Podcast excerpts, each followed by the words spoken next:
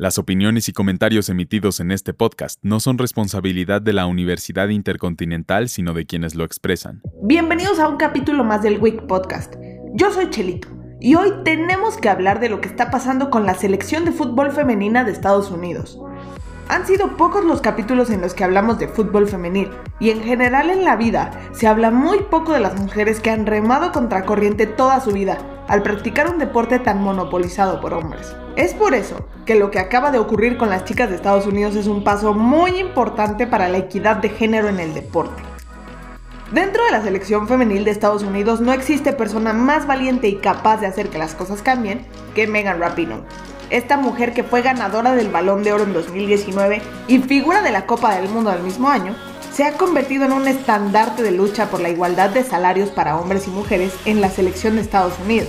De hecho, en 2019, Becky Sobran, Alex Morgan, Rapino, Carly Lloyd y Hope Solo presentaron una queja al respecto, pero fue hasta el 8 de marzo del 2019 que 28 jugadoras interpusieron una denuncia a la Federación Estadounidense de Fútbol por discriminación, reclamando igualdad salarial con el equipo masculino. Las jugadoras señalaron que la federación pagaba por partido a los hombres un mínimo de 5 mil dólares, mientras que eso no sucedía con las mujeres, que solo cobraban si ganaban ante un equipo de entre la lista de los 10 primeros de la FIFA.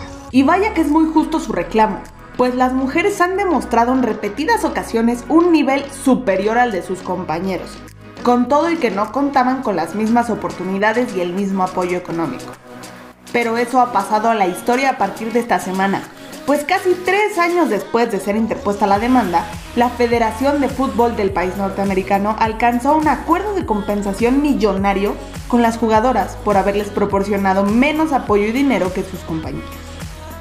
El organismo pagará 24 millones de dólares, de los cuales 22 se distribuirán entre las jugadoras y los 2 millones restantes serán para ayudar a las jugadoras una vez que se retiren del deporte profesional y también para iniciativas benéficas relacionadas con la igualdad en el fútbol. Y la mejor parte, el organismo se comprometió a igualar los salarios entre la selección varonil y femenil, tanto en partidos amistosos como en torneos oficiales.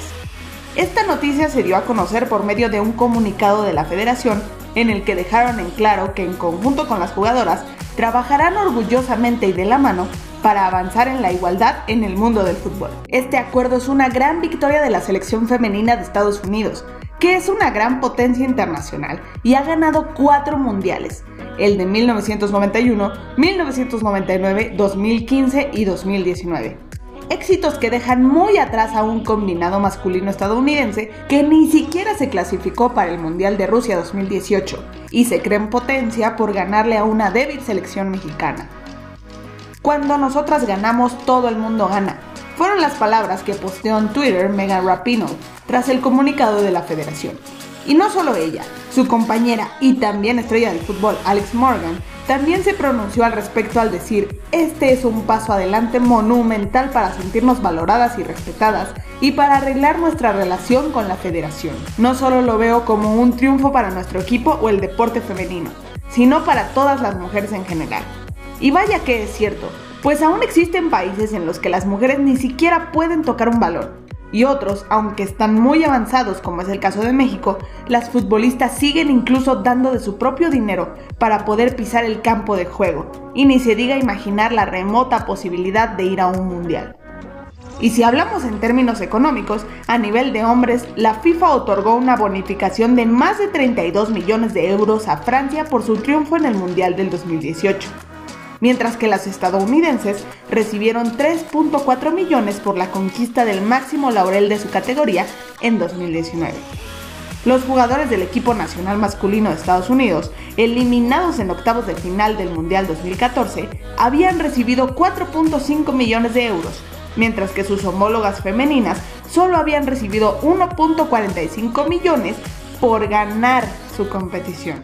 Y así existen muchísimas más desigualdades salariales entre hombres y mujeres, no solo en el fútbol, en todos los deportes y en el mundo en general. Por eso es que quiero rescatar algunas palabras que la Federación Estadounidense de Fútbol nos regaló en su comunicado. Llegar a este día no ha sido fácil, las jugadoras del equipo nacional femenino de Estados Unidos han alcanzado un triunfo sin precedentes mientras trabajan por la igualdad de salario para ellas y futuras atletas.